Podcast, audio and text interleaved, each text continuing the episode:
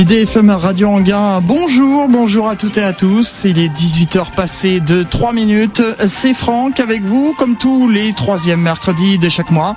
Très heureux de vous retrouver pour cette émission À toi les étoiles, 63e du nom déjà.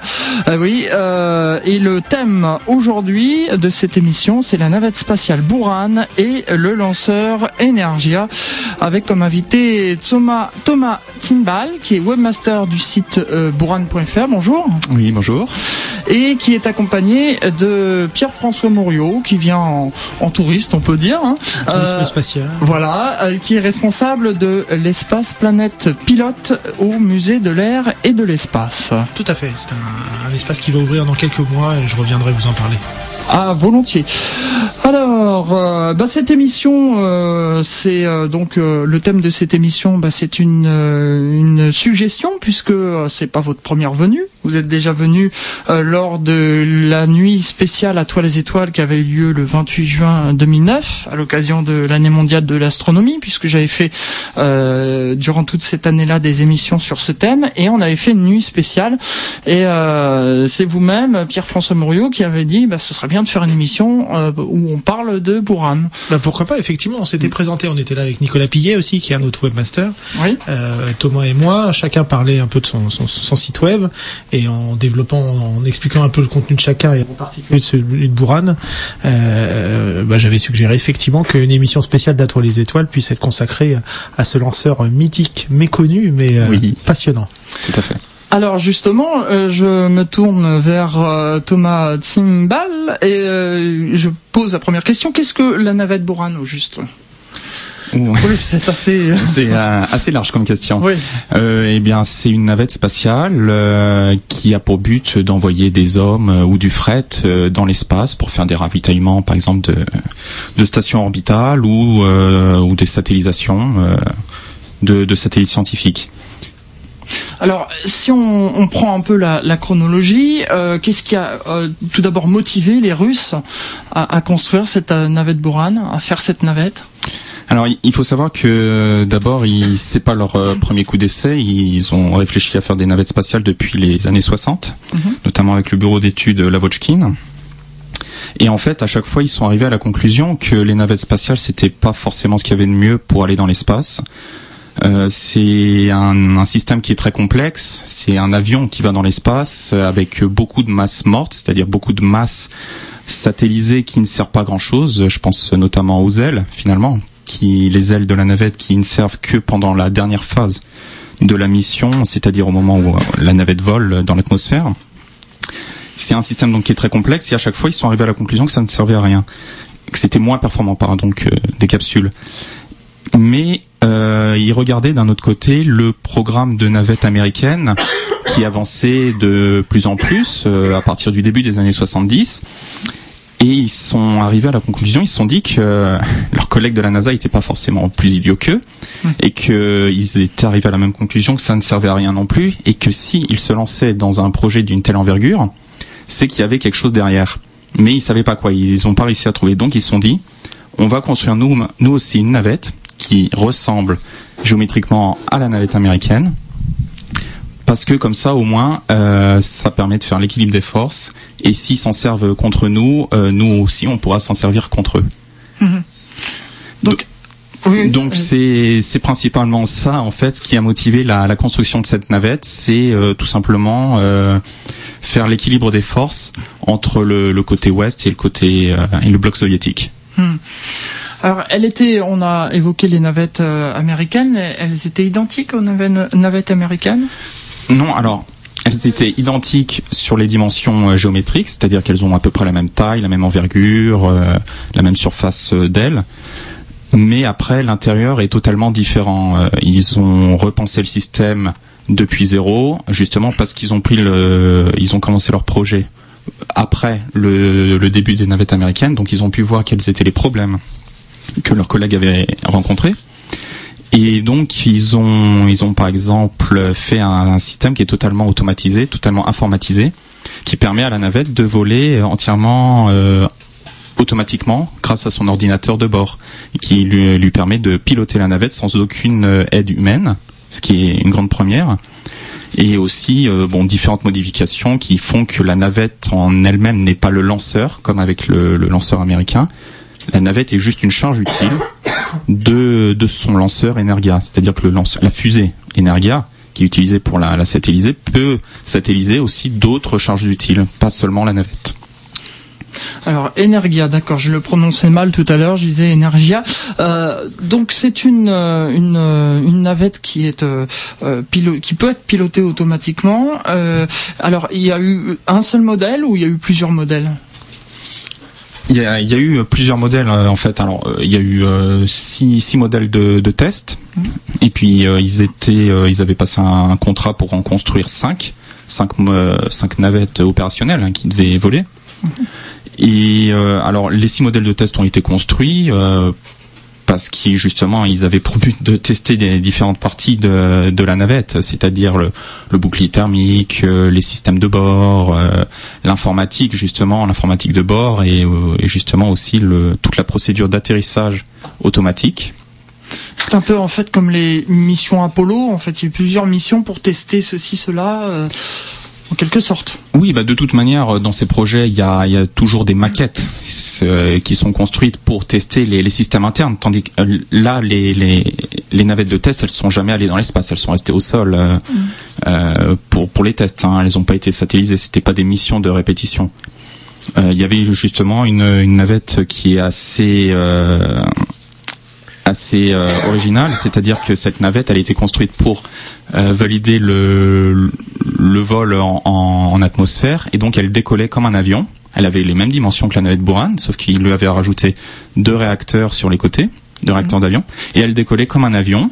Après, le pilote euh, ben, la, la pilotait, et, euh, et, ça a permis de, de valider les systèmes euh, d'atterrissage automatique. Elle a fait comme ça 25 vols en automatique pour euh, s'assurer que euh, tous les programmes et toutes les installations au sol étaient correctes.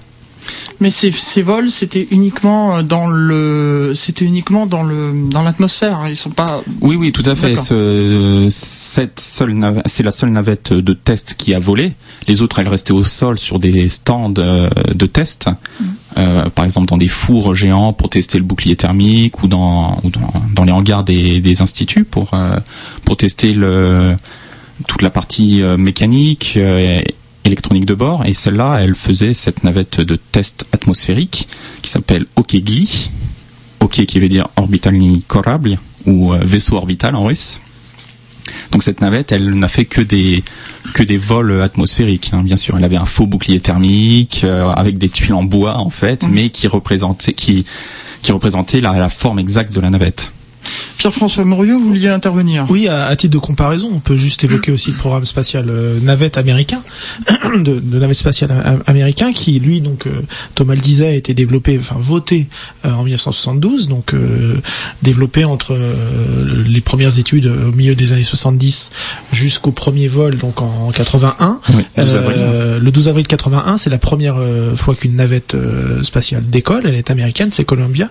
mais auparavant, il y a eu des essais atmosphérique avec ce qu'on appelle aussi une navette, mais qui n'était pas équipée de moteur, qui est euh, la navette, le démonstrateur atmosphérique Enterprise, qui a fait plusieurs vols largués depuis un 747 euh, de la NASA et qui faisait des descentes euh, pour valider la, partie finale de l'atterrissage d'une navette. Oui, oui, ces deux navettes justement, Enterprise et Okegli ou OK Analog, elles avaient le, le même but, c'est-à-dire valider le, la partie de vol atmosphérique. Simplement, la navette américaine, elle était larguée à partir de l'avion de transport, euh, le Boeing 747, mmh. alors que la navette russe, elle décollait d'un aéroport classique euh, avec ses réacteurs. Alors je vais faire un petit aparté. On parle euh, de Enterprise. Euh, Est-ce que ça, c'est ça qui a inspiré la Non, je crois que la série existait avant. Ah oui, c'est le contraire. c'est le contraire. Oui, c'est le contraire. Euh, effectivement, il y a eu, pour la petite histoire, euh, donc le nom des vaisseaux euh, spatiaux, en tout cas aux, États-Unis, est toujours le fruit d'une réflexion et, et, porteur de beaucoup de symboles. et en tout cas, souvent, on s'inspire soit de la mythologie, c'est le cas des programmes Mercure Mercury, Gemini, Apollo, hein, soit de l'histoire de la flotte américaine. Il y a beaucoup de termes aéronautiques, enfin astronautiques qui, qui, qui, proviennent de la navigation, puisqu'on parle de navigation spatiale. on parle d'amarrage, on parle de, bah, de l'astronautique, hein, c'est du nautisme spatial. De vaisseau spatial. et donc les Américains, pour la flotte des navettes, donc quatre navettes de vol au départ remplacées par une, enfin après l'accident de, de, de Challenger, on en a construit une cinquième, plus la sixième qui est pas spatiale, qui est juste atmosphérique Enterprise. Ce sont des noms de vaisseaux, de grands vaisseaux de l'histoire de la navigation américaine. Donc Enterprise, c'est un nom de bateau. Alors je sais plus quel capitaine. Là, je les connais pas tous. Euh, Peut-être pas un capitaine d'ailleurs, mais euh, il y a l'USS Enterprise. Et effectivement, le vaisseau du capitaine Kirk dans la série euh, mm -hmm. provient de l'histoire américaine et c'est le fan club de Star Wars, de pardon, de Star, Star Trek, oui. de Star Trek qui avait qui, qui, qui, avait fait du lobbying oui. pour que cette cette navette s'appelle comme ça. Et puis ensuite Columbia. oui, parce qu'au début, elle devait s'appeler Constitution, si je me trompe pas. Voilà, et donc c'est c'est c'est c'est toujours des termes qui sont liés à la grande histoire américaine. Euh, donc Columbia, c'est c'est c'est la patrie de Christophe Colomb. Euh, voilà, Atlantis, Challenger. Oui, après c'est. il me semble que ce sont des des vaisseaux de grands navigateurs, ça, voilà, des, de grands explorateurs. Oui, voilà. oui, tout à fait. Alors, on, on, a parlé justement de ces différents modèles qui ont servi à, à des tests. Euh, Qu'est-ce qui nous reste aujourd'hui de ces modèles? Alors euh, oui, c'est vrai que j'ai évoqué les modèles de test, mais je n'ai pas évoqué les, les, vrais modèles qui, qui ouais. devaient aller dans l'espace. Mais euh, pour finir sur les modèles de test, euh, le ben donc cette navette justement analogue, un bourrin analogue qui volait dans l'atmosphère, elle a été, euh, elle a une histoire un peu mouvementée. depuis la chute de l'URSS, elle a été baladée à droite à gauche à des, pendant pour des expositions, et puis il y a eu des problèmes de de droit de propriété. Mais finalement, elle a atterri dans un musée en Allemagne dans la ville de euh, le musée de la technique et de, l'auto, euh, si je me trompe pas. Et donc ils l'ont totalement rénové, euh, réparé, parce qu'elle avait été vandalisée notamment. Donc là, donc elle, elle a été sauvée dans un musée. Sinon, les autres navettes, celles qui étaient à Baïkonour sont restées à Baïkonour, plus ou moins en bon état. Et sinon, les autres restent dans leurs instituts respectifs un peu partout euh, autour de Moscou. Sauf une, il y a une exception qui est euh, celle du qui est exposée au parc Gorky. Euh... Oui, voilà, oui, tout à fait, oui. Euh, OK TVA, qui est une navette de test du bouclier thermique notamment, qui elle a été rachetée par le, le parc d'attractions Gorky, enfin qui est dans le parc Gorky, et qui a été euh, remodifié en, en attraction, bon, ouais, plus ou moins bien réussi, mais pour 10 roubles, on peut rentrer à l'intérieur. Il y a, y a il y avait une petite animation qui marche même plus aujourd'hui. Oui, l'animation est pas pas géniale avec des sièges qui bougent. Et en fait, ils projettent des, des films de, du programme Bourrin et il y a les sièges qui tremblent. Bon, c'est pas c'est pas génial, mais ça coûte pas cher aussi. Un peu un peu le genre de Star Tour en moins bien euh, de Disneyland Paris quoi. en beaucoup moins bien. En beaucoup, beaucoup moins, moins bien, bien, malheureusement. Bon, c'était une vraie navette quand même, mais euh, à l'intérieur c'est beaucoup moins bien réussi. Alors, pour lancer ces, ces navettes, justement, euh, eh bien, il faut des, lanceurs. On a évoqué euh, il y a un instant le lanceur Energia. On va en parler plus en détail euh, dans un instant après une respiration musicale. Michael Jackson, Black or White. 18 heures passées de 20 minutes, c'est l'émission à toi les étoiles, euh, comme tous les troisièmes mercredis de chaque mois. Je vous rappelle que le thème, c'est la navette spatiale Buran et le, lanceur Energia, avec euh, comme invité Thomas Timbal, qui est webmaster du site buran.fr, et Pierre-François Mouriot, responsable de l'espace Planète Pilote au musée de l'air et de l'espace. Alors, on va revenir un peu sur cette euh, navette euh, Buran et faire un peu le euh, l'historique et de, de, cette navette notamment, et puis parler aussi par rapport aux navettes américaines qu'on disait donc hors, hors antenne. Ah, ah. Si j'ouvre le micro, ce sera mieux. Voilà. Oui, merci. Alors, en effet, le, le le premier vol et l'unique vol de la navette Buran, ça a été fait en le 15 novembre 1988, donc qui à mettre en parallèle avec le premier vol de la navette américaine qui lui était au début de la décennie, c'est-à-dire le 12 avril 1981. Euh, donc, comme je l'ai dit tout à l'heure, les, les, soviétiques avaient été avaient eu une politique un peu plus euh, euh, attentiviste, enfin de, de regard de qu'est-ce qu'allaient faire les Américains. Donc le programme de navette spatiale américaine a débuté en 72. Or, le programme de la navette Buran, lui, a débuté en 76 parce qu'il voulait s'assurer que cette nouvelle navette américaine était un vrai projet. Et les, Russes voulaient voir si les Américains se lançaient vraiment dans ce projet avant de eux de s'y mettre. Donc déjà, le programme a démarré avec beaucoup de retard. Et en plus, euh, en 81, quand, quand la navette américaine a, décollé, euh, les Russes étaient loin d'avoir fini euh, leur navette et leur lanceur. Hein. Donc, au, fur et à mesure, le, programme a, pris de plus en plus de retard et c'est une des raisons qui a fait qu'il y a eu qu'un seul vol, justement, parce que la deadline c'est 1991 avec la chute de l'URSS. Donc 88, on, on est proche. Et alors on parlait euh, donc euh, par rapport au euh, oui donc euh, par rapport aux navettes américaines ça on l'a euh, on l'a évoqué. Est-ce qu'on on avait quelque chose à préciser aussi sur ces sur ces différences entre les navettes la navette soviétique et la navette américaine avant qu'on parle du lanceur Energia? Moi je voudrais juste revenir un tout petit peu puisque Thomas parlait du, du, du retard de, de, de la navette soviétique qui a démarré un petit peu plus tard alors est-ce que c'est un caprice de Brejnev Ça c'est une question que, je te poserai après. Enfin c'est ce que j'ai déjà lu dans la littérature. En tout cas, juste un point sur le programme de, de, la navette américaine, qui lui était un programme aussi qui s'est construit un peu dans la douleur, dans le sens où euh, bah, les Américains qui ont marché sur la Lune en 69, qui ont finalement abandonné la Lune assez vite en 72, euh, quand ils ont euh, choisi le programme euh, de navette américaine, ils l'ont fait un petit peu à l'économie. Nixon, il a coupé euh, l'herbe sous les pieds à la NASA, qui euh, rêvait, euh, il faut juste savoir qu'en 69, quand l'homme a marché sur la Lune, la NASA rêvait de Mars, et le grand patron euh, de, de, de, la fusée lunaire, Werner von Braun, il avait un plan euh, euh, très très très précis, avec un débarquement sur la Lune en 69 et un débarquement sur Mars en 84. Mmh. Et en 72, en fait, crise économique oblige, enfin guerre du Vietnam, et, et pas crise économique, mais souci d'économie oblige, Nixon coupe les grands programmes, et la navette c'est un programme un peu à l'économie. En tout cas, l'objectif de la navette, c'est l'accès à l'espace euh, moins cher, mmh. avec, on espère, du réutilisable pour que ça soit pas cher, ce qui est un leurre et qui sera un, un échec. Mais l'objectif en 72, c'est avoir un engin réutilisable pour aller à, autour de la Terre, desservir une station euh, de manière régulière. Hein. On imagine 25 vols euh, par an. Hein, finalement, oui. il y en aura 25 en 5 ans. Euh, voilà, c'est vraiment une économie d'échelle.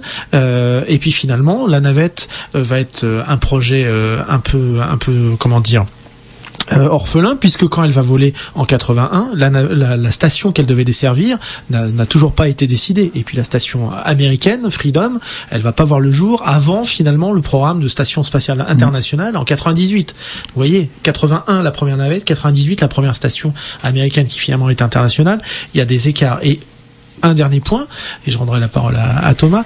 Euh, quand la navette vole en 81, elle a plus de deux ans de retard. L'objectif, c'était qu'elle vole en 78-79. Et pourquoi cet objectif? Parce que les Américains, entre le, premier, le dernier homme sur la Lune en 72 et la première navette en 81, ils ont développé avec les restes d'Apollo la, la, la, station orbitale Skylab, mm. euh, qui est un laboratoire énorme hein, euh, d'un seul tenant, euh, de 80, 96 tonnes, hein, je crois, d'un seul tenant, euh, et qui en tout cas a l'orbite qui décline. Et euh, la navette est censée pouvoir rejoindre la station et rehausser son son, son, orbite. son orbite. C'est la première mission qui était euh, assignée à la navette américaine. Et le retard fait que finalement, quand la navette va voler en 81, bah, la station se sera cassée la figure en 79, brûlant au-dessus de, de, de la cordillère des, des Andes, euh, suite en plus euh, à une, une activité du Soleil un, importante en, en 79 qui va euh, un peu changer la, la, alors je suis pas très fort en météo, mais la, la, la, la consistance atmosphérique et augmenter le, frottement. Donc elle va tomber un petit peu plus vite que prévu. La navette avec son retard un peu plus important que prévu, bah finalement, c'est ce que je disais, la navette est orpheline, elle n'a plus de station à desservir et de 81 à, euh, au premier vol vers Mir en 95, mm. pendant 14 ans, la navette va faire des petits vols. On va essayer d'augmenter sa, ses capacités. Au début, c'est quelques jours, une semaine. On va réussir à monter jusqu'à quasiment trois semaines, 18, 18, 20 jours. Mais là, avec toutes les marges de sécurité explosées, et puis surtout bah, des laboratoires qui sont coincés dans une soute qui est grande, mm. comme un autocar, mais mm. par rapport à une station, on est quand même très très loin des objectifs. Donc pendant 14 ans, la navette est un programme qui coûte plus cher que prévu et qui mm. fait pas tout, qui n'atteint pas tous les objectifs euh, espérés. Quelque chose à rajouter euh, Non ben, Non, justement. Enfin, c'est notamment les inconvénients que les, les, Russes avaient déjà décelés dans leur euh, leurs analyses, c'est-à-dire qu'une navette spatiale, contrairement à ce que les Américains disaient au début, en tout cas, ça coûte très cher. Euh, et c'est pour ça qu'ils n'avaient jamais vraiment voulu en développer une, enfin en tout cas dans le cadre d'un accès économique à l'espace. Il hein. faut savoir qu'ils ont le lanceur Soyuz avec la capsule Soyuz, qui est un lanceur très économique et très fiable qui permet d'envoyer des hommes. Ils ont le lanceur Soyuz et le lanceur Proton qui leur permet d'envoyer des charges utiles de manière euh, très fiable aussi. Donc euh, finalement, ces avantages euh, soi-disant de la navette, de la navette sur le papier, ils, n'y croyaient pas. Mm. Et juste, et ce qu'ils craignait en fait, c'était vu que la navette américaine avait été financée, enfin avait été modifiée à la demande de l'armée, et que les, militaires avaient main, main, basse sur sur le programme, ils craignaient en fait que sous couvert de missions civiles, ils mettent une bombe atomique dans la soute et la largue euh, dès la première orbite euh, au-dessus de Moscou, enfin ou en tout cas au-dessus de, de l'URSS, mais sous couvert de, de missions civiles. Hmm. Ce qui est euh, différent de détecter un, lancement par exemple d'ICBM, où là, dès qu'un ICBM décolle, on sait que c'est pour larguer une bombe atomique. Tandis qu'une navette civile, quand elle décolle, on se doute pas que c'est pour larguer une bombe. C'est sûr. Donc c'était ça justement ce qu'ils craignaient. Ils se sont dit bon ben on va construire la nôtre aussi comme ça, comme ça ça équilibre les forces. Et puis bien sûr on va on va essayer de trouver des des des besoins pour euh, justifier la construction de cette navette. Donc elle devait notamment aussi desservir la, nouvelle station orbitale Mir 2 et euh, essentiellement euh, essentiellement de, dans ce cas-là aider à la construction de la station orbitale grâce à ses bras et ce genre de choses. Mmh. C'était le la, la raison officielle. L'aspect militaire de la navette américaine est assez méconnu. Et en tout cas, les premières, euh, avant l'accident de Challenger en 86, il y a eu toute une partie des, des missions qui étaient euh, euh, réservées au département de la défense. Et il y avait des missions, où, clairement, la charge utile n'était pas connue. On connaissait le hmm. nom de l'équipage, la durée, à la limite l'orbite, euh, l'altitude visée, mais euh, la charge était département of défense, secret défense. Et ça, ça, ça, ça titillait pas mal l'URSS. Oui, tout à fait. Oui. Alors, on a des questions euh, via Internet. Euh, Spaceman 1969 qui vous passe le bonjour. Euh, ils peuvent, euh, on peut aussi appeler au 01 34 12 12 bien 22 pour poser des questions au standard aussi. Et là, on a une question de, bah, de toujours Spaceman 1969 qui dit quoi qu'il arrive, il faudrait bien un véhicule de type navette pour le transport de passagers.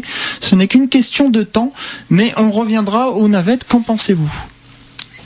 Alors oui, il faut savoir oui qu'il y a, on peut, classer les navettes dans, deux catégories. Il y a les navettes type navettes américaines qui ont besoin d'ailes euh, pour euh, pour la portance au niveau euh, pendant la dernière phase de, la rentrée dans l'atmosphère.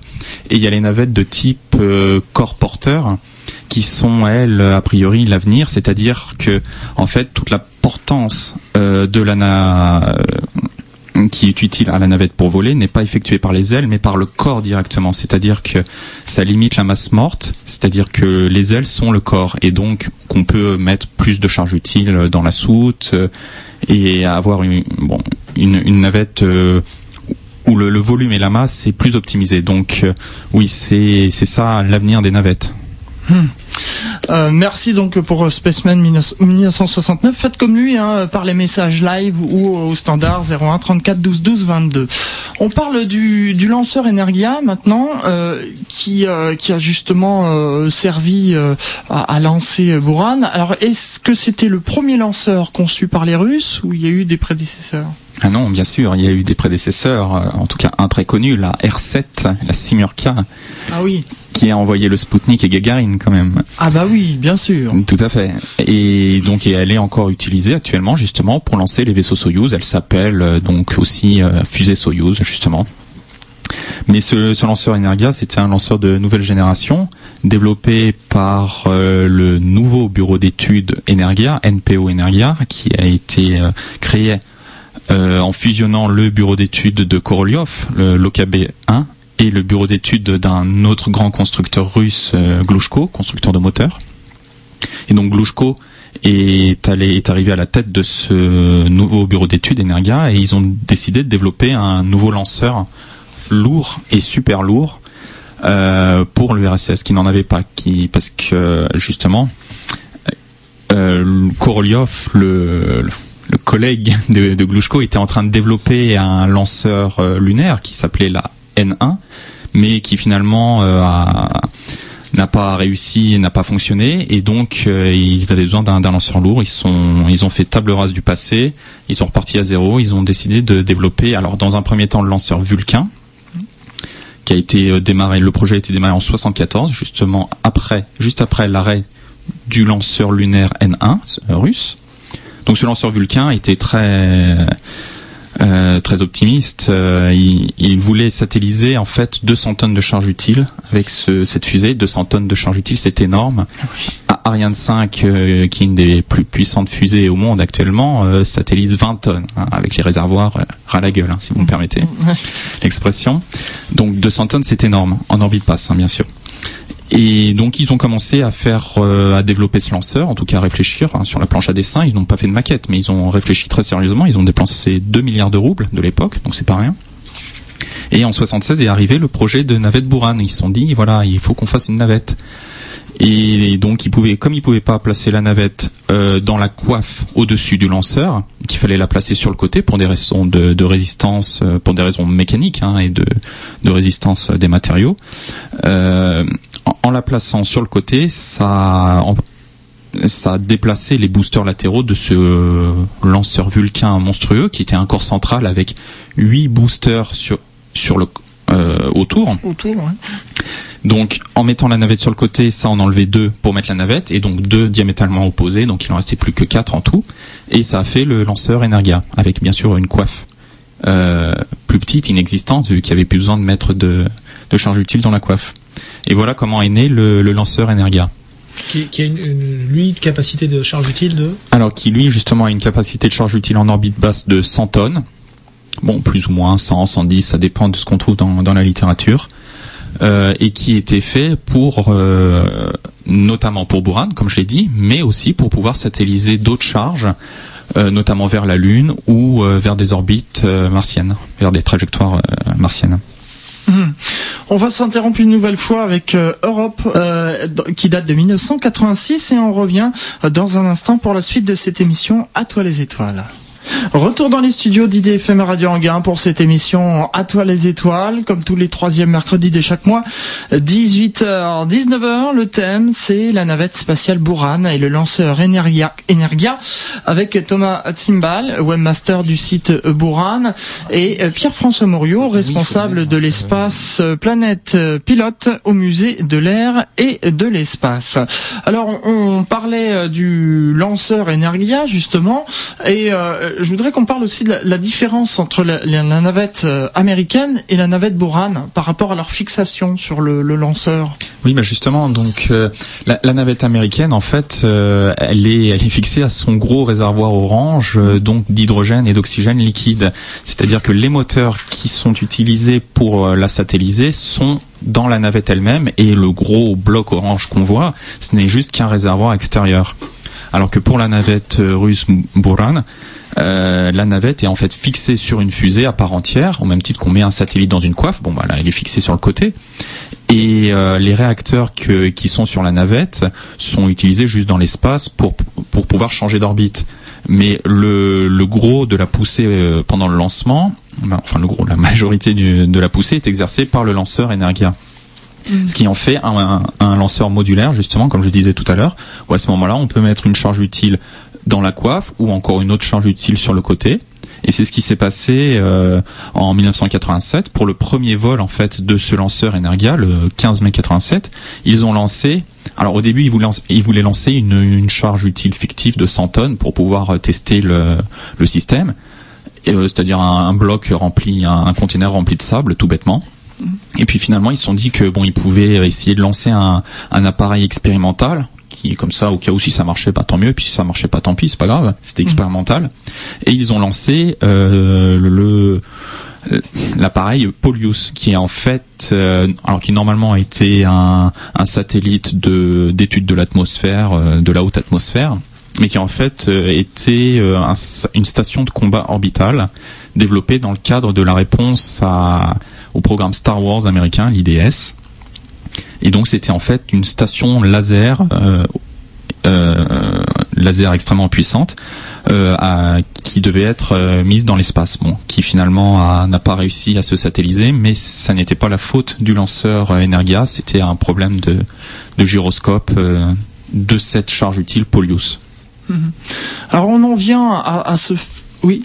Euh, oui, pardon. Euh, non, simplement pour dire qu'effectivement, donc euh, techniquement, les, les, les, deux navettes, les deux technologies sont, sont, sont diamétralement opposées. Hein. Vous avez d'un côté un lanceur sur son réservoir et de l'autre côté une sorte de planeur sur une fusée. Hein, c'est quand même mmh. deux choses différentes. Mmh. Euh, après, on peut s'amuser à regarder euh, les formes et voir que là, pour le coup, il y a, y, a, y a, des vraies similitudes. Euh, effectivement, euh, les soviétiques ont un peu regardé sur la copie du voisin, euh, mais il y a une anecdote euh, assez savoureuse à mon goût quand, quand, le programme a été annoncé. Et ça, c'est aussi en soi un événement important.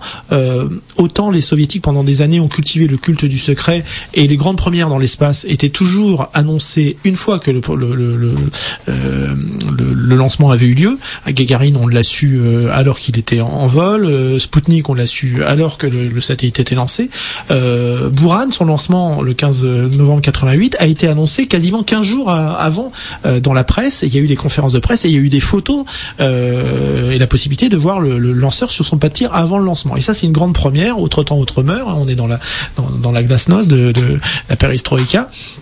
Euh, donc déjà ça c'est une nouveauté. Et évidemment les journalistes qui ont, été invités à la, conférence de presse de présentation de, euh, du, programme euh, Énergie à Buran ont posé la question de la similitude évidente entre les formes de la navette Buran et la forme des, navettes américaines. Et là il y a un responsable du programme qui est, qui est pas un responsable très très connu j'ai oublié son nom mais qui avait eu cette belle belle phrase de dire effectivement peut-être que la photocopieuse a, marché. Mais peut-être aussi que les règles de l'aérodynamisme sont les mêmes pour tout le monde. Alors, tout à fait, oui. On en vient euh, donc à, ce fameux jour euh, du, premier vol de Buran. Alors euh, j'aimerais qu'on premier unique vol. Oui, ça, hein oui, en plus c'est ça. Oui, c'est le, premier unique vol. En fait, c'était c'est un peu le champ du signe, c'est-à-dire que ce vol techniquement, il servait pas à grand chose en fait. Il servait alors ils ont dit que ça servait à, à valider certains tests, certains systèmes, mais les principaux chefs de projet des différents départements trouvaient que c'était inutile et que ça servait à rien. C'était c'était le champ du signe pour montrer que le programme marchait, fonctionnait. Parce que en fait, il faut rappeler qu'on est en 1988. Euh, L'URSS est vraiment dans un dans une mauvaise passe. Euh, elle est en banqueroute totale. Et le Gorbatchev euh, coupe le budget le, budget spatial énormément et notamment le, budget du programme Buran Energia qui a été le programme qui a coûté le plus cher dans toute l'histoire de l'URSS. Et donc, euh, ils se sont dit, on va faire un lancement pour montrer qu'au moins notre système fonctionne. Mais par exemple, la navette n'était pas fonctionnelle. Elle pouvait voler qu'en mode automatique. Le cockpit n'était pas encore fini à l'intérieur. On ne pouvait pas ah mettre euh, de cosmonautes. Euh, il n'y avait pas de, de, système de support de vie. Donc le, le 15 novembre 1988, à, à 8 heures du matin, heure de Baïkonour, le, le système décolle. Enfin, il y avait eu un, un report quelques jours avant, en octobre. Mais là, cette fois, c'est bon, ça décolle, euh, tout est bon. Euh, la navette fait euh, donc sans, sans, cosmonaute à bord, hein, entièrement pilotée par son ordinateur de bord, ni même pas du sol en tout cas. Elle fait ses deux orbites. on voit très bien les vidéos qui filment à l'intérieur le cockpit, qui filment la vue, la vue dans l'espace à partir du siège du commandant. Elle fait ses deux orbites à ce moment-là, le sol upload les données météorologiques au sol en disant voilà il y a un vent de telle force et de telle inclinaison sur l'aéroport de Baïkonour et hop et envoie le top pour démarrer la séquence de, de désorbitation. Et à ce moment-là, donc la navette a ses données au sol et commence sa, sa procédure de désorbitation, c'est-à-dire elle se retourne pour faire le, le, coup de freinage pour perdre de la vitesse et donc euh, et rentrer dans l'atmosphère. Donc après, elle rentre, il y a, y, a, y a le plasma, l'étape du plasma où là, bon, ils perdent le signal, ils savent pas ce qui se passe vu qu'elle est la, la, navette, comme tous les vaisseaux, sont entourés de plasma et donc on peut pas communiquer avec. Et elle rentre de profil comme la navette américaine ou? Là, il n'y a, y a, pas vraiment, il euh, y a pas vraiment d'informations sur la manière dont elle rentre, mais mm. euh, vu qu'elle a les mêmes dimensions géométriques et la même masse, elle doit avoir euh, le même profil de rentrée, c'est-à-dire elle, oscille légèrement, elle est déjà très inclinée. Mm. pour que la partie ventrale frotte au maximum, la partie noire qui est la plus résistante à, la chaleur, et elle en profite aussi pour tanguer légèrement, pour augmenter la stabilité.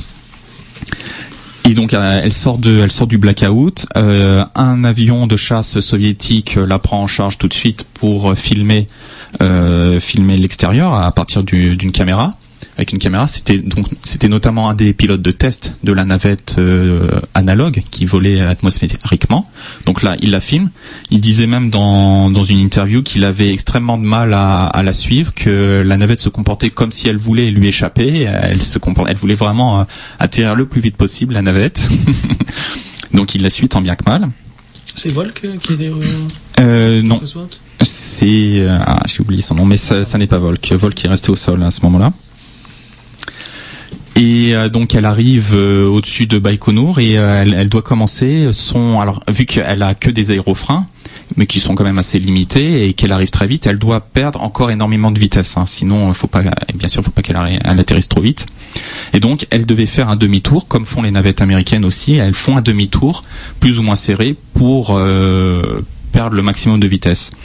Et là, à ce moment-là, elle se met en travers de la piste euh, les, elle fait le, elle fait pas le tour, en tout cas auquel les ingénieurs s'attendaient. Et là, c'est la panique à bord. Elle vire carrément de, de côté.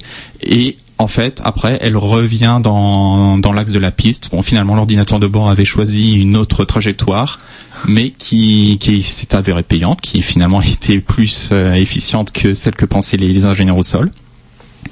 Et on la voit qui atterrit tout doucement.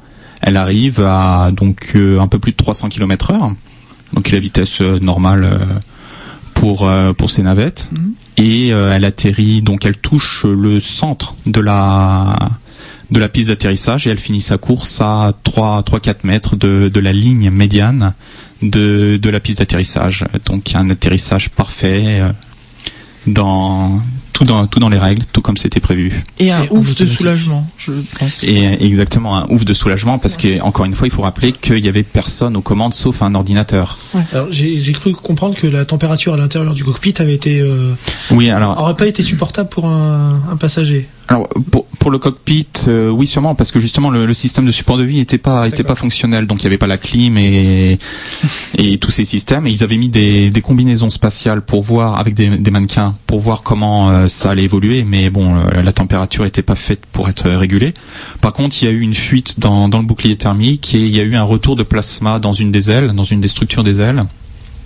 Bon, c'était encore dans, dans les normes, donc euh, la navette n'a pas été détruite, mais, mais c'était quand même limite. Euh, ils, ils, ont fait par la suite après des modifications pour pallier à ce problème-là. Donc on, peut le voir justement sur les photos après l'atterrissage que le, bouclier thermique a souffert énormément mhm. de cette rentrée dans l'atmosphère.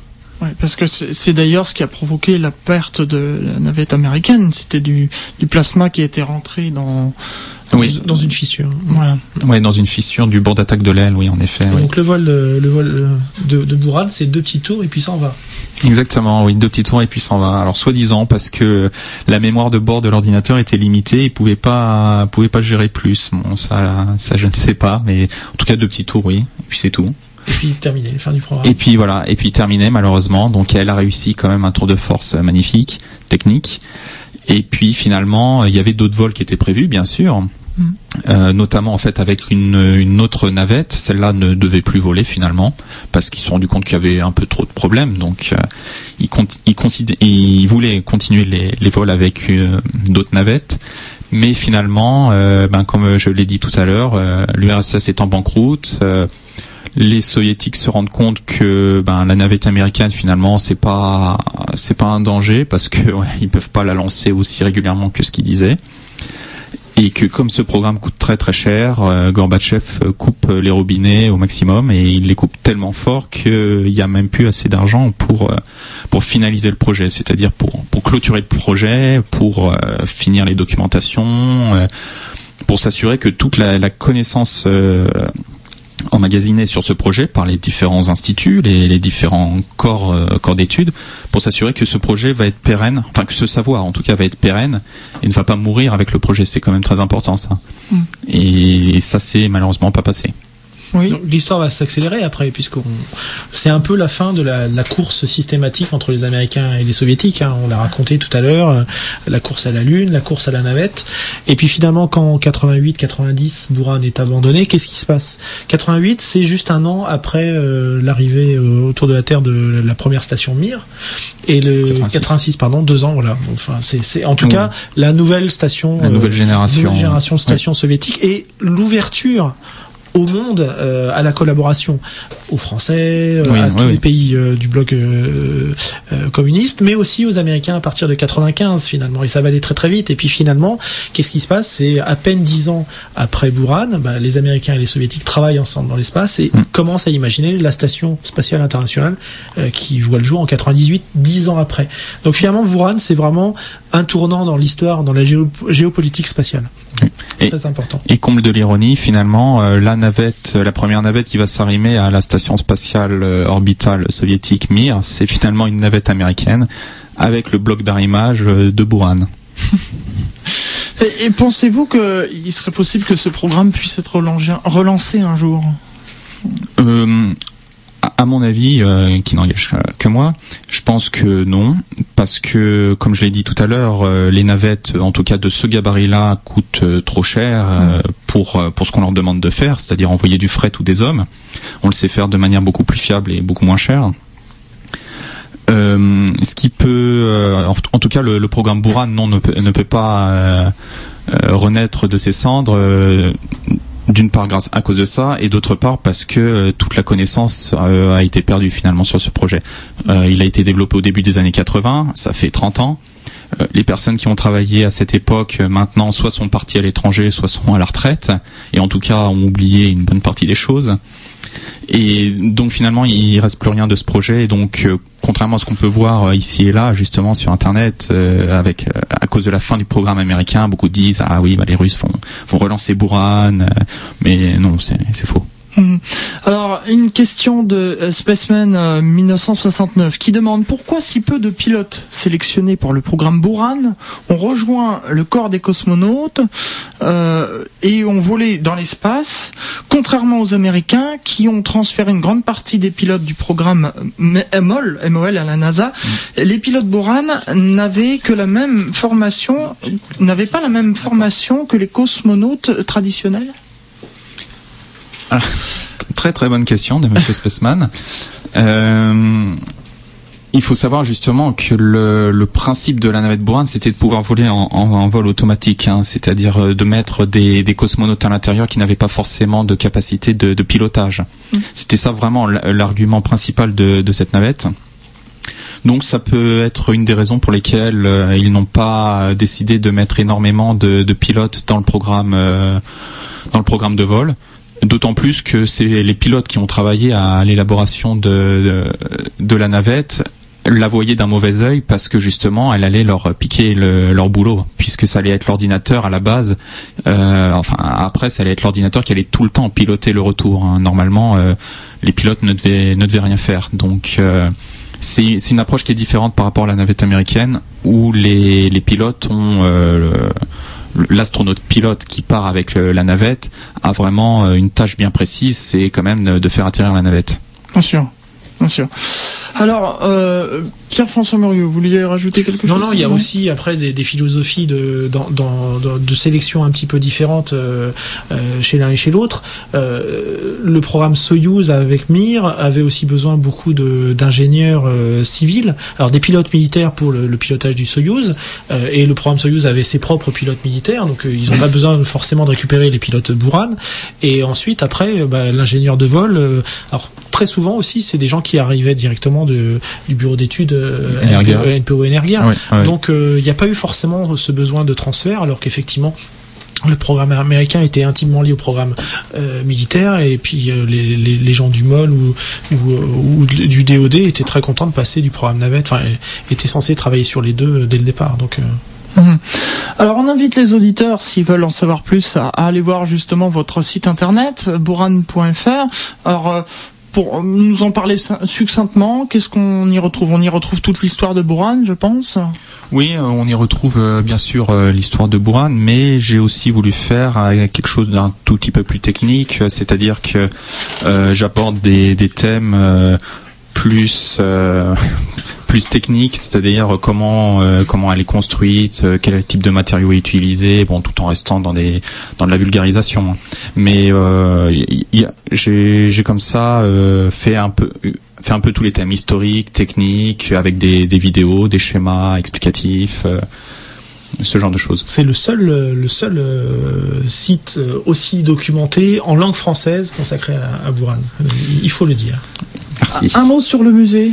Alors le musée de l'air et de l'espace, euh, le plus grand musée aéronautique euh, du monde situé sur l'aéroport historique du Bourget, euh, va ouvrir courant mai euh, un espace dédié aux enfants euh, aux 6-12 ans autour de l'air et de l'espace. Donc avec euh, toute une série de manipulations 46 manipulations interactives ludiques et éducatives pour les enfants. Donc bah, s'il si y a possibilité de venir vous en parler plus en détail je suis votre homme. Sans problème. Le mot de la fin rapidement pour vous deux on commence, euh, oui. Bah, le mot de la fin, c'est euh, pour conclure ce, programme. Euh, je dirais que malgré les, avancées technologiques majeures pour son époque dont, le programme Buran a bénéficié, Buran Energia, il n'a pas eu le soutien politique et financier escompté, en tout cas à la hauteur qu'il aurait dû avoir. Et au final, le travail des, des milliers de personnes qui ont participé à ce programme n'a finalement servi à rien et c'est malheureusement, c'est malheureusement dommage. Pierre-François Muriot, rapidement comme je disais tout à l'heure, c'est vraiment un tournant dans, dans, dans les relations américano-soviétiques dans l'espace. Et puis je rajouterais que euh, paradoxalement, euh, Thomas l'a dit, l'un des programmes spatiaux, sinon le plus cher euh, du, de, de l'histoire de la conquête spatiale soviétique, et aujourd'hui reste le, le plus méconnu probablement. Merci à vous deux, merci, merci. Euh, aux, aux, internautes qui ont réagi, Spaceman qui remercie euh, tout le monde aussi d'ailleurs.